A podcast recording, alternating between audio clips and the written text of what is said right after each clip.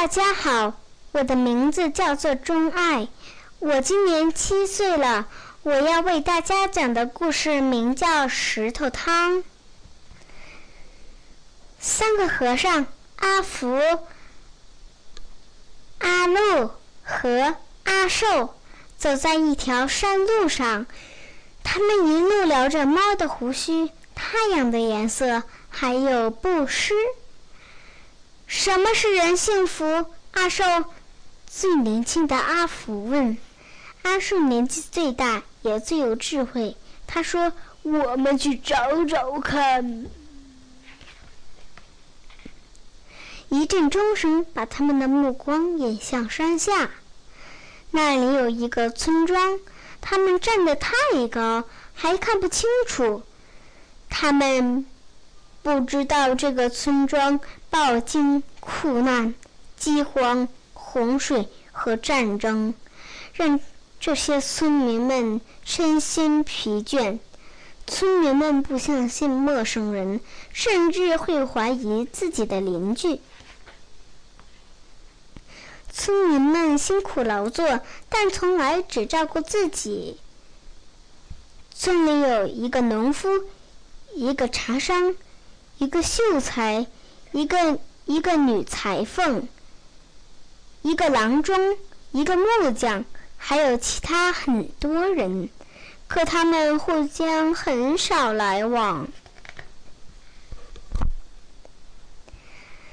当和尚们走到山脚时，村民们早已经躲进家中，没有人到门前来迎接。一看到和尚们走进村庄，村民们又紧紧地关上了窗户。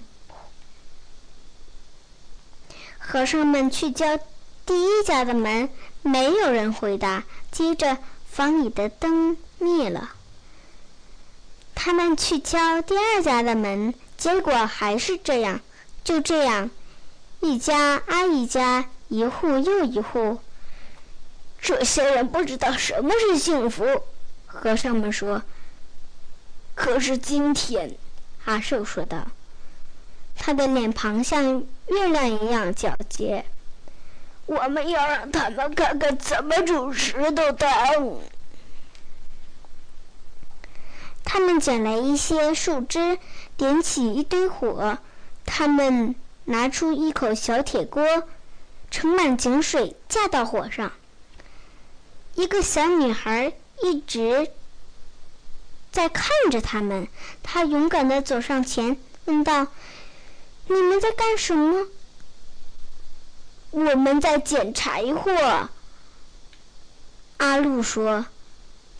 我们在生火，阿福说：“我们在煮石头汤。我们需要三块又圆又滑的石头。”阿寿说：“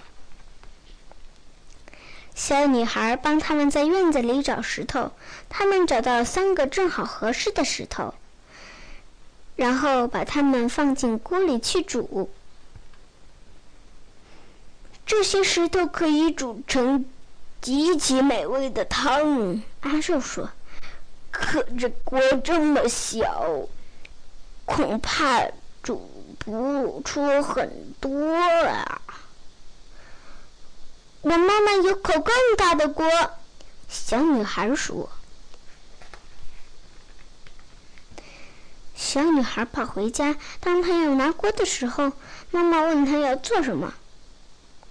那三个陌生人要用石头煮汤，她说：“他们需要咱们家最大的锅。”嗯，小女孩的妈妈说：“石头满地都是，我倒想学学怎么用石头来煮汤。”和尚们拨了拨柴火，一时炊烟袅袅，左邻右居纷纷探出头来。那堆火，那口大锅。支在村里的正当中，真是稀奇古怪。村里人一个接一个走出家门，想看看石头汤到底怎么煮。当然了，煮传统风味的石头汤，加点盐和胡椒粉的味道会更香。阿福说：“不错。”阿路一边在巨大的锅内搅着水和石头，一边说：“可是我们没带。”我加了盐和胡椒粉。秀才说：“他的眼睛睁得大大的，充满了好奇。一转眼，他就不见了。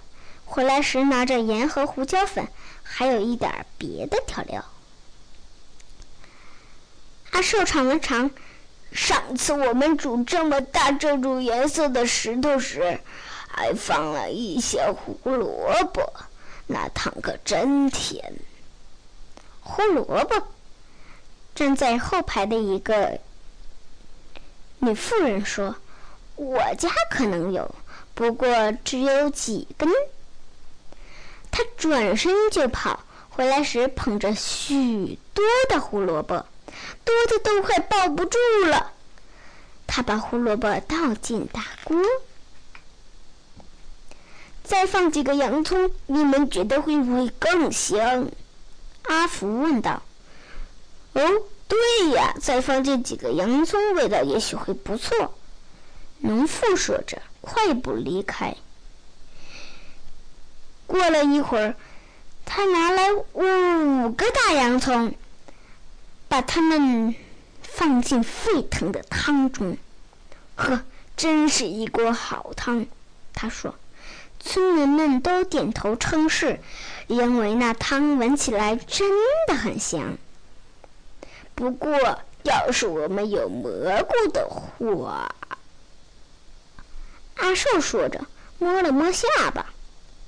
几个村民舔了舔嘴唇，还有几个一溜烟跑来。回来时，他们拿着新鲜的蘑菇、面条、豌豆荚和卷心菜。村民中间，一件不可思议的事情发生了。当每个人敞开胸怀付出时，下一个人就会付出的更多。就这样，汤里的料越来越丰富，汤闻起来也越来越香。我想要是皇帝在这儿，他们会建议我们再放一些饺子。一个村民说：“还有豆腐。”另一个说。再配些银耳、绿豆和山药，怎么样？又有几个喊道：“还有芋头、冬瓜和玉米尖儿。”另一些村民说道：“大蒜、生姜、酱油、百合。”我加油！我加油！我加油！我加油！人们大喊着，然后飞奔而去。不一会儿，又都满载而归。他们能拿什么就拿什么。能拿多少就拿多少，和尚们搅啊搅啊，汤咕噜咕噜咕噜直冒泡，闻起来可真香，喝起来也一定更香。村民们个个都变得那么慷慨好施。汤终于煮好了，村民们聚在一起。他们拿来米饭和馒头，拿来桂圆和甜饼，他们端来了香茶，点亮了灯笼。大家坐下来一起吃。他们已经很久没在一起欢宴了，甚至没人记得以前是否曾经有过这样的欢宴。宴会结束后，他们又说故事，又唱歌，一直闹到深夜。然后他们敞开家门，真的把和尚请到自己家，给他们住非常舒适的房间。在一个春天的早晨，风和送暖，杨柳依依，村民们聚到河边给和尚们送行。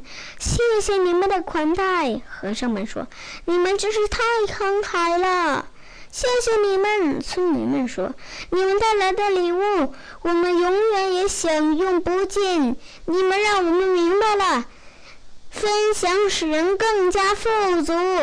再想一想，和尚们说，幸福就像煮石头汤那样简单。